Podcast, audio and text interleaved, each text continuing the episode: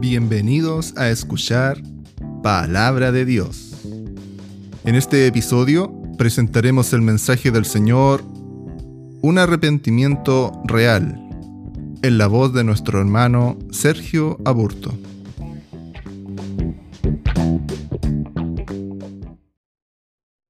Eh, muchas bendiciones a todos, que puedan ser bendecidos el día de hoy.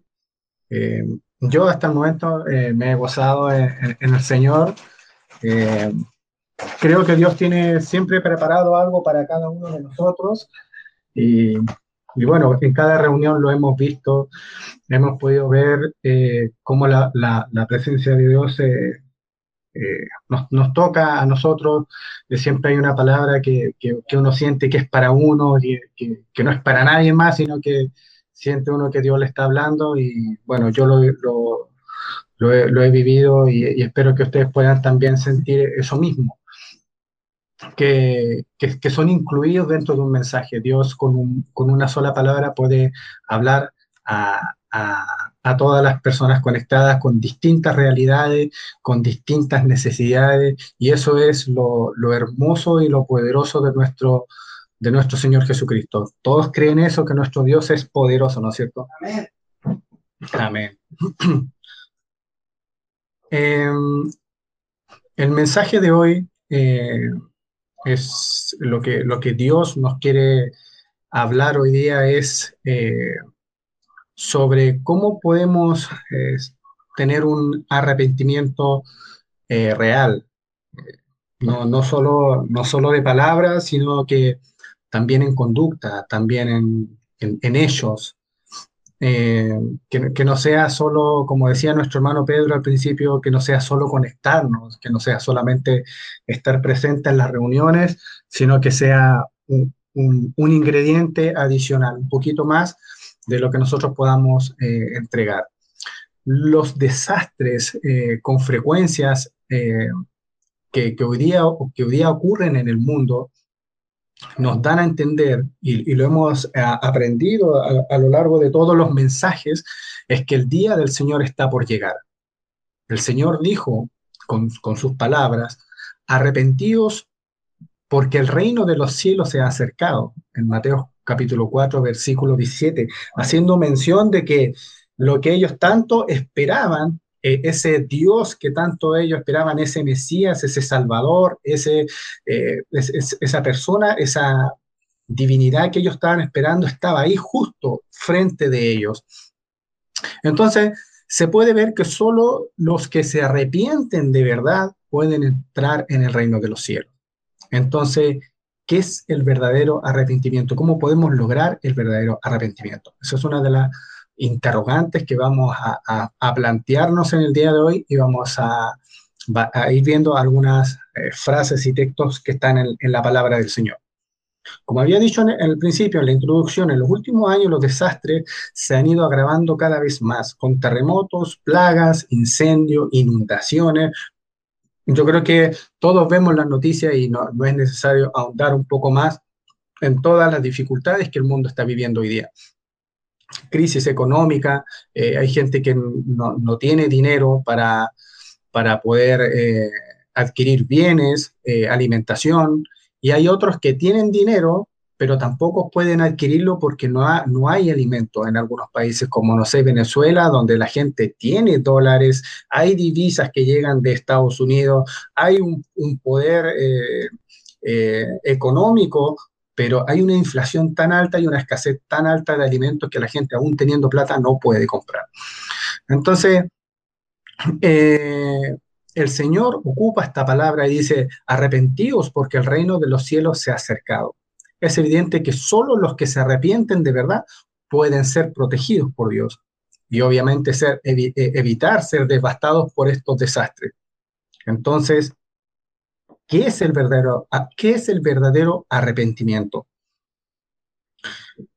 Mucha gente piensa eh, en eh, los que recién se acercan a la iglesia, los que llevan poco tiempo en, en, este camino del Señor, tienden a pensar que, mientras le roguemos al Señor, mientras estemos eh, trabajando, a lo mejor en, eh, conectándonos a las reuniones, en las oraciones, le pidamos al Señor, nos arrepintamos, practiquemos valores como la humildad, la paciencia, quizás suframos un poco y carguemos la cruz y, y hagamos muchas buenas obras, entonces significará que hemos logrado el arrepentimiento, muchos lo creen.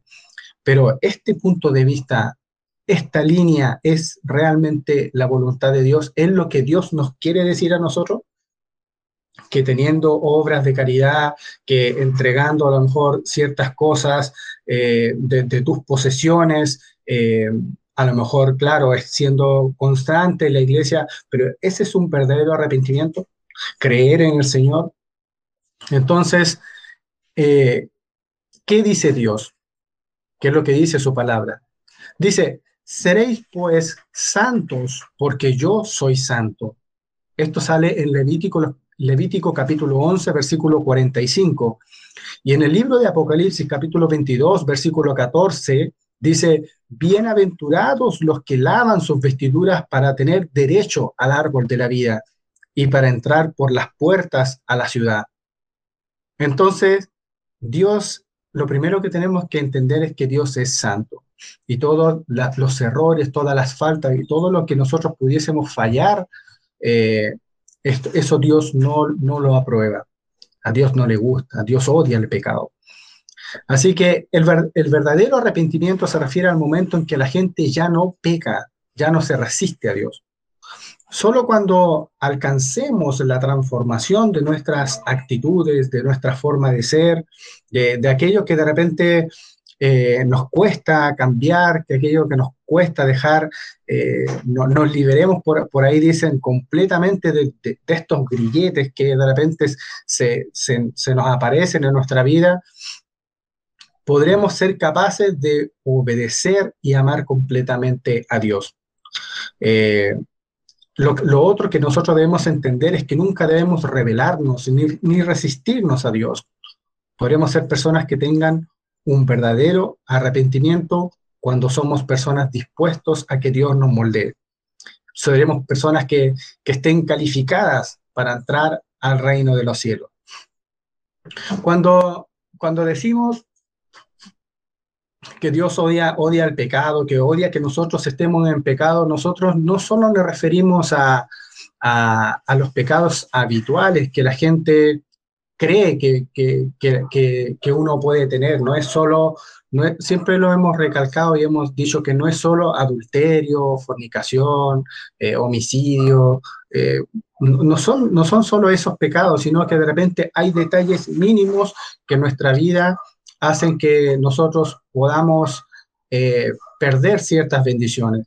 Cuando, por ejemplo, nosotros reprochamos a Dios que no tenemos tiempo para nosotros, que, la iglesia, que el culto, que estar en el, servicio a Dios, que a lo mejor, como, como decía nuestro hermano Pedro, estar a lo mejor, a lo mejor dispuestos para ensayos, para predicar la palabra, para dedicarte una semana para poder estudiar la Biblia, eh, que te toque trabajar, que te toque coordinar, de repente tú dices, no, ¿sabes qué? No tengo tiempo para mí.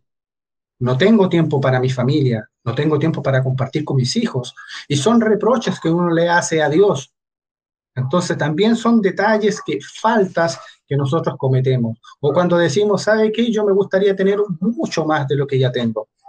Me gustaría eh, eh, no, no, tener eh, necesidades. Me gustaría siempre tener exceso en mi despensa, en, en mi mesa, en mi cuenta tener dinero que me sobre, pero a lo mejor hay muchos planes que Dios tiene de manera distinta para cada uno de nosotros. Como decía nuestro, nuestro hermano Pedro en algunas, eh, algunas semanas atrás, a veces nos, nos afanamos tanto en que Dios nos dé, en que Dios nos dé, que recurrimos a situaciones ilícitas para poder obtener dinero, para poder obtener ganancias. Entonces, Todas esas cosas son detalles y faltas, cosas que de repente se arraigan en nuestra manera de vivir, en nuestra manera de ser, en nuestro día a día, cómo somos en la casa, cómo somos cuando no nos ven, cómo somos cuando no estamos en la iglesia, cuando no cómo somos cuando no estamos aquí frente a una cámara en la iglesia. Entonces, todas esas cosas impiden que haya un arrepentimiento genuino, un arrepentimiento total en nuestra vida. Entonces, comparemos los estándares requeridos por Dios para ver si tenemos un verdadero arrepentimiento.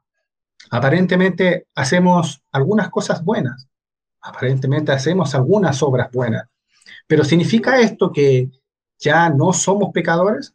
¿Significa esto que ya no somos contrarios a la voluntad de Dios? ¿Significa esto que hemos sido purificados por Él? Entonces, a menudo vivimos en el estado de pecar y cuando llega la noche, antes de dormir, solo nos arrodillamos a Él, solo nos arrodillamos a los pies de la cama y pedimos perdón por todas las faltas que hacemos. Y después llega el otro día y hacemos lo mismo. Como que, como que pareciera que, que, la solución que, que, aparece en la noche antes de acostarnos, antes de dormir, viene a compensar todas nuestras faltas durante el día. Y perdemos el temor de fallar. Entonces, ¿significa entonces esto que hemos sido purificados? ¿Solo basta con pedir perdón siempre?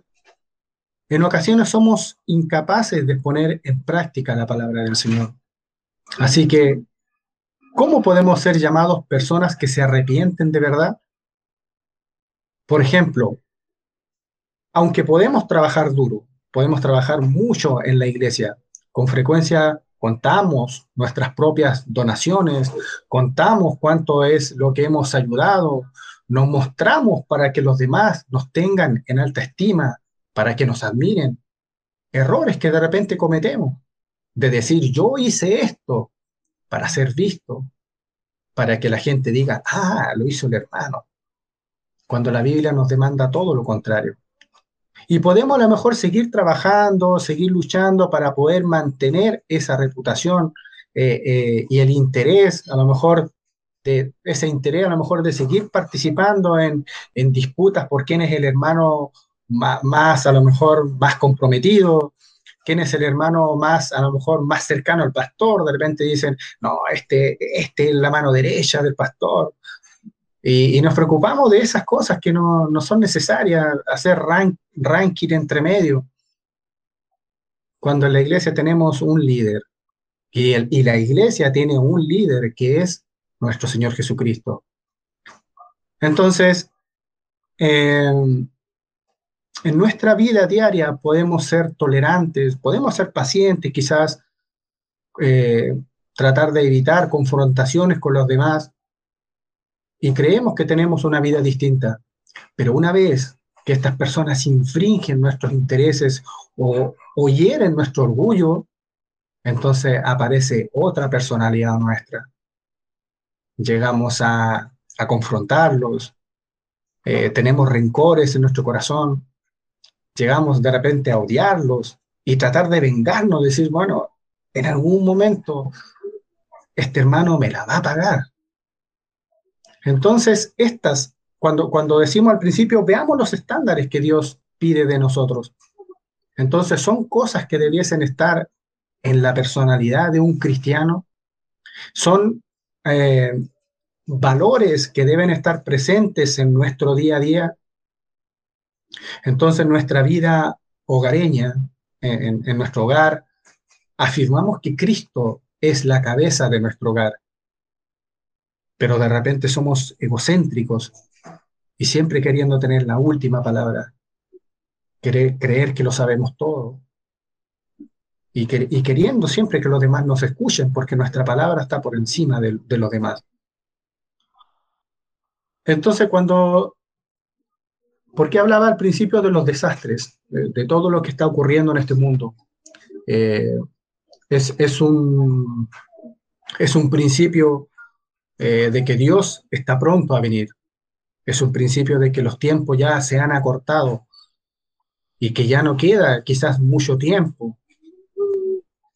Y, y decía, cuando nos encontramos en estos desastres causados ya sea por el hombre, también culpamos y malinterpretamos a Dios en su voluntad. E incluso decimos, eh, decidimos cambiar nuestras convicciones, nuestros valores, solo porque creemos que Dios es el que nos hace sufrir. Y decimos, no, yo no voy a ir a la iglesia. Porque siento de que cuando más me acerco a la iglesia, no, sé si ustedes lo han escuchado, eh, cuando dicen, siento que mientras más me acerco a la iglesia, más mal me va. Siento que mientras más trabajo para el Señor, tengo más dificultades, me diagnostican más enfermedades. Lo hemos escuchado de repente. Entonces, hermanos, eso es renegar contra la voluntad de Dios, creer y hacerle responsable de todas las cosas. Es cierto de que en la voluntad de Dios nada se escapa, todo lo tiene controlado, pero hay muchas cosas que son producto de nuestras, eh, de nuestras propias decisiones. Muchas de las cosas que nos pasan son producto de habernos equivocado en tomar alguna decisión, en tomar el camino incorrecto versus el camino que Dios preparó de antemano para que anduviésemos en él. Entonces, a partir de estos hechos podemos ver que no importa cuántas buenas acciones hagamos en apariencia, eh, cuánto trabajemos y cuánto seamos capaces de sufrir y pagar un precio, eh, esto no significa que tengamos un verdadero arrepentimiento. Quizás sí son ingredientes y, frutos que uno puede ver de un buen cristiano. Pero hay muchas personas que hacen esto, pero no se han arrepentido de verdad. Tienen una vida paralela, no se han alejado de, lo que Dios eh, eh, pide que, que, no hagamos.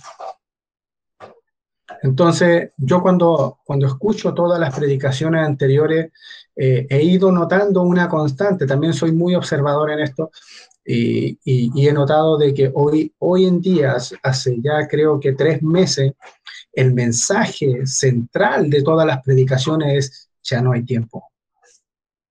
Los tiempos ya se han acortado. Usted, hermano, tiene que prepararse para la venida del Señor. Usted, hermano, tiene que prepararse para el encuentro con nuestro Señor Jesús. Porque vendrá como ladrón en la noche y son la, tónica de las predicaciones. Debemos estar preparando nuestra alma, más allá de, como decía nuestro hermano Carlos, hace unas predicaciones, más allá de todos los proyectos que nosotros podamos tener, más allá de lo que tengamos planificado a 5 o 10 años. Hoy día preocúpate de que puede venir hoy día el Señor en la noche y no te alcance el aceite. Entonces, son eh, una constante en las predicaciones de este último tiempo. Y, esto también me hace entender de que la palabra se cumple porque dice que en los últimos tiempos eh, la, palabra del Señor tendrá una tónica sobre, sobre advertirnos de que nos estamos quedando con un pie adentro y un pie afuera y los tibios al Señor no les gusta. Entonces, solo desechando nuestras actitudes eh, eh, que habíamos mencionado hace un momento atrás, que, son de repente eh, detalles que marcan de manera muy negativa nuestra manera de, nuestra comunión con Dios, solo desechando esto podemos ser personas que se arrepienten de verdad. Solo tales personas que son capaces de ser compatibles con la voluntad de Dios son los elegibles o elegidos para entrar al reino celestial. Entonces, la pregunta es, ¿por qué no hemos logrado un verdadero arrepentimiento? Tal vez algunas personas pregunten y digan, nuestros pecados están perdonados, ¿por qué hemos aceptado la salvación del Señor Jesús? Como que ya, ya, está, ya estoy listo.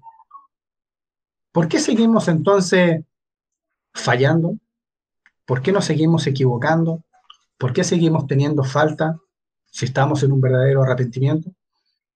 Entonces leamos dos pasajes de la palabra de Dios y entonces a lo mejor entenderemos esta pregunta. Dios en su palabra, si tuviéramos que, buscar también una constante, eh, diríamos que por todo lo que el hombre puede haber sido redimido y perdonado de sus pecados, solo puede considerarse que Dios no recuerda sus transgresiones y no lo trata de acuerdo eh, con estas. no lo, trata de acuerdo a, las faltas que ha tenido. Sin embargo, cuando el hombre que vive en un cuerpo de carne y no ha sido liberado del pecado, la conclusión es seguir fallando de manera intermitente o de manera eh, interminable. Porque si bien Dios ha hecho un sacrificio por nosotros. Dios ha perdonado nuestros pecados, nos ha redimido a través de su sangre, pero nosotros no hemos abandonado nuestra manera antigua de vivir. Entonces, no hay posibilidad de que el pecado salga de nosotros. No hay posibilidad de que no fallemos. Entonces, esta es la vida que el, que el hombre lleva un ciclo sin fin de fallas y en la noche oro y pido perdón. Fallo, después la noche oro y pido perdón. Yo no digo que sea malo, porque siempre vamos a, fallar, siempre vamos a equivocarnos, eh, por cuanto todos pecaron y están destituidos de la gloria de Dios, dice la palabra. Y, si bien a lo mejor mañana podemos equivocarnos, pero lo, lo difícil es cuando uno falla sin tener temor a fallar, sin tener temor a Dios en, nuestras faltas, sin importar cuáles sean las consecuencias de, nuestras faltas. Ah, pero después pido perdón, después oro, me arrodillo y pido perdón. Uno puede fallar, uno se puede equivocar, pero premeditadamente ir a una oración porque tú sabías que te ibas a equivocar, sabías que donde ibas, ibas por un mal camino, entonces eso no, no es correcto. Así que cuando, eh, entonces, aunque la ofrenda por, nuestro pecado, que es la oración, siempre es recibida, siempre es efectiva, porque Dios siempre nos escucha en nuestras oraciones, eh, no podrá borrar, no podrá eh, Dios no podrá borrar esa falta que nosotros tenemos. ¿Por qué? Porque de todo daremos cuenta algún día. Si bien es cierto, uno puede arrodillarse y decir, ¿sabe qué, Señor? Perdóname porque te, he fallado en esto. Es algo que Dios también en algún momento te pedirá cuenta. Entonces, eh, nuestro, nuestro pastor una vez nos decía, nuestro Señor Jesucristo murió, pero murió una sola vez. Entonces nosotros debemos también tener seriedad en, nuestra, manera de, en nuestra manera de ser. No, no podemos eh, apelar siempre a que Dios perdona. No importa, Dios perdona todos los pecados. También debe haber una actitud en nosotros de no querer fallar, de tener ese, ese, ese temor, no de miedo, sino que ese temor de decir, ¿sabe qué, Señor? No, no me siento bien fallando. Los pecados del hombre fueron perdonados y esto es gracias a la obra, como decíamos un momento atrás, eh, gracias a la crucifixión de Dios. Pero el hombre sigue viviendo en su carácter del pasado. Así pues, el hombre debe ser completamente salvado. No, no a media, no un proceso a media. Y no es porque, no es porque Dios eh, haga las cosas mal, no es porque Dios eh, haga las cosas a media, sino que en nosotros no hay un sentir completo de, apegarnos a la voluntad de Dios. Entonces, claro, cuando, cuando hemos sido llamados, cuando, cuando hemos aceptado a Cristo en nuestro corazón, nosotros decimos, perfecto, yo creo en Dios y tengo fe de que Dios existe, tengo fe de que Dios puede cambiar mi vida, acepto a Cristo como mi Salvador, pero después nos toca dejar todas las cosas y decimos, no, pero es que es que yo me tengo que juntar acá, es que yo tengo que hacer esto. No, es que esta es mi manera de trabajar. Yo me gano la vida de esta manera. Y después cuando tenemos que empezar a, abandonar nuestra vieja vida, no lo hacemos. Entonces, claro, el proceso queda eh, eh, en la mitad. Porque no es que Dios haga las cosas mal, sino que somos nosotros los que no somos capaces de entregarnos en un 100%. Cuando de repente nuestros intereses se ven comprometidos, no somos capaces de dejarlo. Y bueno, y ahí vienen frases y palabras bíblicas sobre el espíritu inmundo que vuelve. Porque uno, uno dice, bueno, y si Dios transforma, y si Dios transforma al cristiano y lo transforma en un 100%, ¿por qué uno tendría que volver a fallar? Algunos dirán, no, cuando el Señor transforma, transforma para siempre y todo es extirpado. El cristiano no tiene que volver a fallar. Pero en la Biblia también habla sobre el espíritu inmundo que vuelve. Porque claro, Dios hace todo el trabajo, pero si nuestra mirada está en el mundo, estamos propensos a fallar nuevamente. Y más encima la palabra dice que el postrer estado viene a ser peor que el anterior. O sea, es decir, todo lo que Dios hizo, todo lo que Dios transformó en nuestra vida es en vano. Porque nuestra manera de vivir borra, cambia, desordena nuestra casa interior, nuestra vida espiritual, la desordena por completa y venimos a ser peor de como éramos antes. Entonces, esto requerirá que el hombre primero entienda la senda de Dios, el camino de la vida, el camino de, de, forjar un carácter. Hay personas que dicen, ¿sabes que yo tengo un carácter fuerte que no lo puedo cambiar? Tengo un carácter que cada vez que puedo me explota y, no hay forma, ¿no? Le he pedido al Señor pero resulta que cada vez que me enfrasco en una conversación termino airado y digo cosas que no, debería haber dicho. Y ahí parece que la lengua me funciona más rápido que el cerebro y no lo puedo frenar. Pero, pero son cosas que debemos presentarlas al Señor. Hay personas que a lo mejor tienen problemas, no se pueden comunicar con sus hijos, hijos que no pueden hablar con los papás porque se sientan a la mesa y hay una conversación que dura cinco minutos.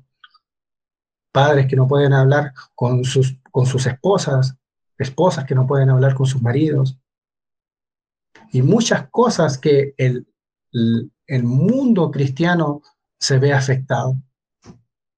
Quizás son cosas que en esta iglesia no, no, las vivimos, yo no digo que, que, pasa acá, pero son cosas que estamos propensos a, vivir si no, si no nos apegamos a, a una voluntad 100% al Señor. Entonces, claro, ahí dice, hay eh, ocasiones donde los, padres no se ven, no se visitan con los hijos.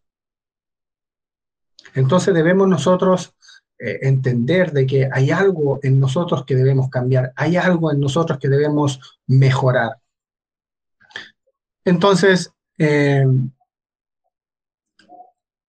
de, la, de las palabras de Dios de, la palabra que está escrita aquí, de esta palabra de Dios, podemos ver que el Señor, el Señor Jesús, de acuerdo con las necesidades del hombre de, en esa época, realizó la obra de la redención, se convirtió en una ofrenda por el pecado de la humanidad, por medio de la crucifixión, y alivió obviamente al hombre de, quizás todas las condenas, de las maldiciones que pudiera haber recibido. Por lo tanto, mientras confesamos nuestros pecados y nos arrepentimos de nuestras faltas eh, al Señor, entonces serán perdonados nuestros pecados, serán perdonados nuestras faltas. Entonces estaremos en condiciones de disfrutar de su abundante gracia.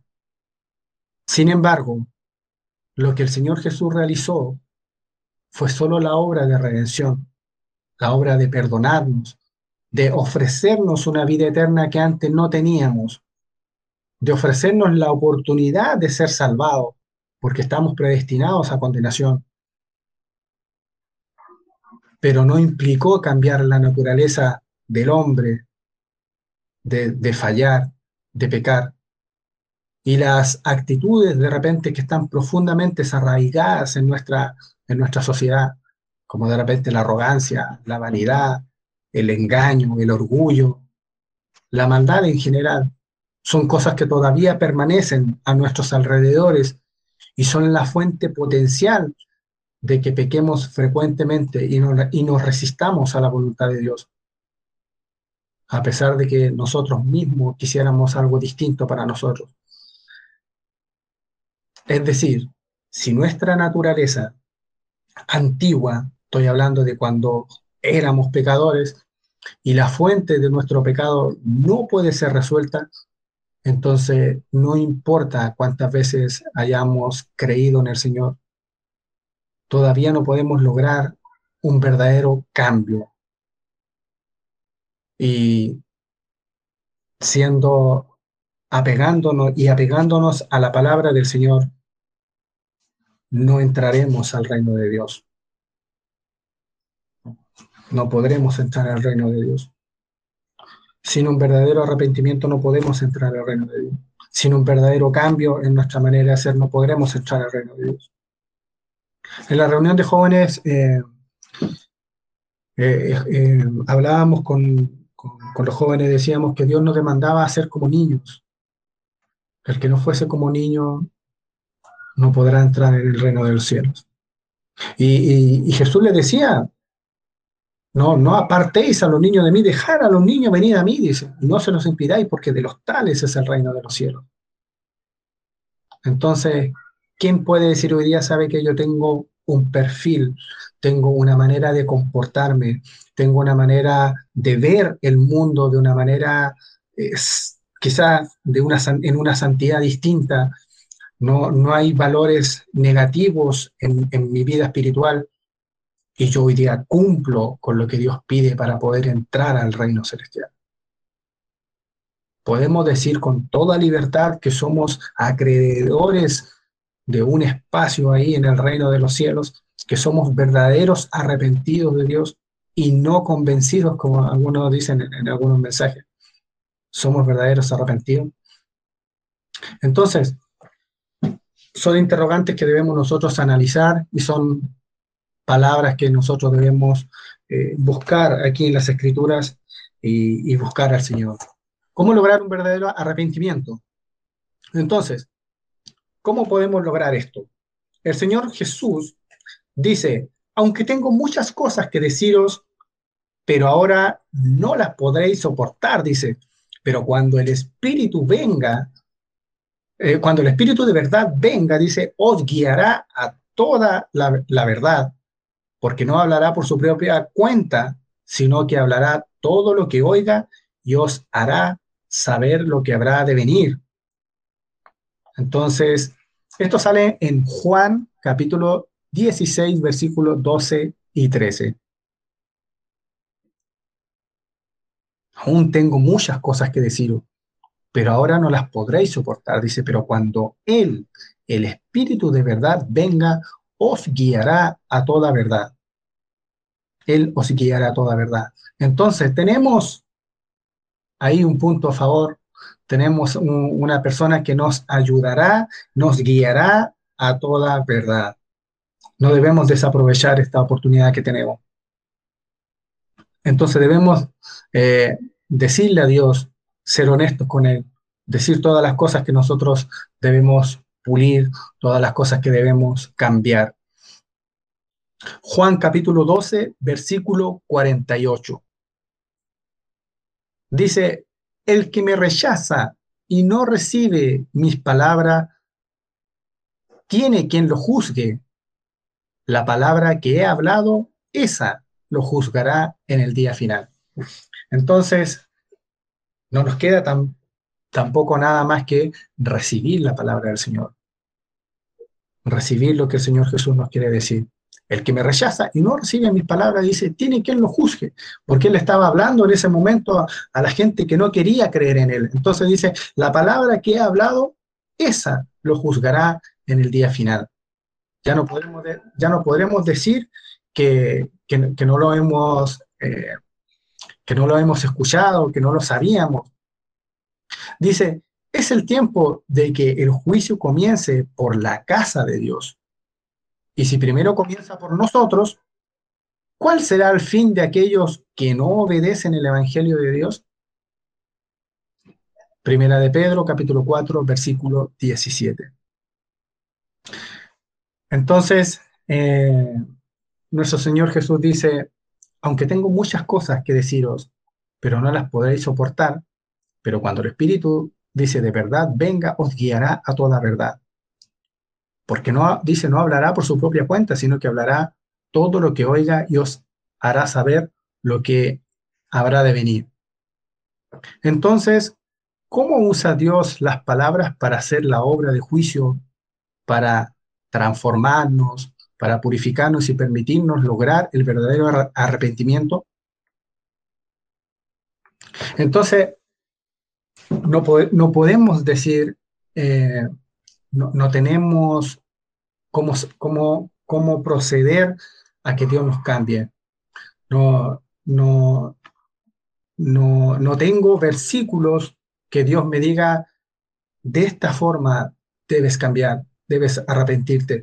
Porque si buscamos en la palabra del Señor, hay una lista innumerable de versículos donde Dios nos manda a arrepentirnos. Dice, si, si se humillaren mi pueblo, sobre el cual mi nombre es invocado, y oraren y buscaren mi rostro, y se convirtieren de sus malos caminos, entonces yo oiré desde los cielos y perdonaré sus pecados y sanaré su tierra. Segunda de Crónicas 7:14. Si confesamos nuestros pecados, Él es fiel y justo para perdonar nuestros pecados y limpiarnos de toda maldad. Primera de Juan 1.9. Y podríamos leer un montón de versículos más. Hechos capítulo 3, versículo 19. Así que arrepentidos y convertidos para que sean borrados vuestros pecados, para que vengan, para, para que vengan de la presencia del Señor tiempos de refrigerio. Qué hermoso versículo, qué hermosa palabra. El que escuche, dice, sus pecados no prosperará, mas el que confiesa y se aparta alcanzará misericordia. Haced pues frutos dignos de arrepentimiento. También sale la palabra Mateo capítulo 3, versículo 8. Entonces hoy día tenemos todo de nuestra mano para poder eh, entrar en el camino de Dios, para poder entrar en la voluntad de Dios. Y como decía nuestro hermano Pedro en un principio, eh, no, es solo conectarse, no es solo estar conectados en la, iglesia. Es importante y es hermoso cuando cada sábado, cuando cada jueves en la reunión de jóvenes, eh, en la reunión de varones, los últimos viernes de cada mes, en, en las oraciones, en los viernes también, eh, cuando nosotros disponemos ese tiempo para el Señor, es hermoso. Y Dios no es algo que dejará pasar por alto, porque ningún trabajo para el Señor es en vano. Pero que no sea solo eso, que sea un poquito más. Que sea, que sea un poco más que, que, que esperar siempre de Él, sino que también entregar nosotros. Dice, id pues y aprender lo que significa misericordia quiero y no sacrificio, porque no he venido a llamar a justos, sino a pecadores al arrepentimiento. Ahí, eh, quería hacer un hincapié en este versículo porque algunos lo malinterpretamos. Y decimos, ah, pero si el Señor dice, ¿por qué no, que no dice, no quiero sacrificio? Y no se refiere a que no, a que no trabajemos.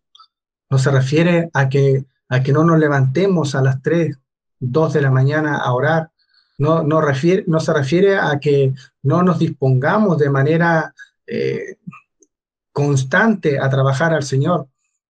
Que si nos toca el día de mañana estar al servicio, tomar, eh, limpiar, barrer, como, decía, como dice nuestro pastor, las distintas obligaciones que hay dentro del cuerpo de Cristo. Si nos toca el día de mañana estar con el hermano, ayudarlo, no, no podemos decir, ah, pero es que el Señor dice que no quiere sacrificio de nuestra parte si no quiero sacrificios de parte de ustedes. No se refiere a eso.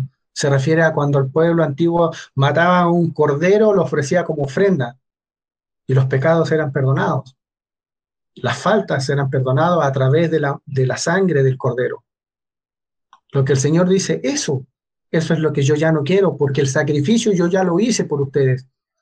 Ahora quiero que ustedes aprendan, tengan misericordia, se arrepientan de sus pecados. Eso es lo que yo quiero hoy día. Que trabajen, que estén en la iglesia, que puedan aportar con sus dones, con sus talentos, que, si, eres bueno para la música, aporta tocando en la música, que si eres bueno para entregar un mensaje, eh, dispónete a predicar, que si eres bueno para, para, para visitar hermanos, disponte a visitar hermanos, pero debemos trabajar. Y no nos apeguemos a este versículo diciendo, no, pero es que Dios no quiere sacrificio de nuestra parte. Dios no quiere que nosotros, Dios quiere que nosotros no, nosotros no hagamos nada. Él ya hizo todo. Y no es así. Les voy a leer este último versículo,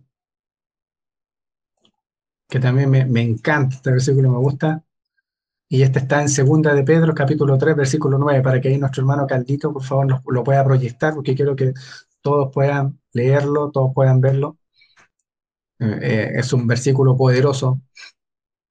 Dice, el Señor no retarda su promesa, según algunos la tienen por tardanza, sino que es paciente para con nosotros, no queriendo que ninguno perezca, sino que todos procedan al arrepentimiento. Dios no quiere que ninguno de nosotros perezca. Dios quiere que todos, todos los que estamos hoy día conectados acá, todos los que hoy día estamos disfrutando de la alabanza, de la adoración a Dios, quiere que todos estemos algún día en los cielos con Él. Él ya su parte la tiene cumplida. Al aceptarnos como hijo, al aceptarnos, a lo mejor no mereciéndolo, Él ya, ya nos acepta a estar ahí arriba en los cielos con Él. Ahora, ¿qué queda para nosotros? ¿Cuál es la parte nuestra? ¿Qué es lo que corresponde hacer de parte nuestra? El Señor no retarda su promesa. El Señor Jesús les bendiga.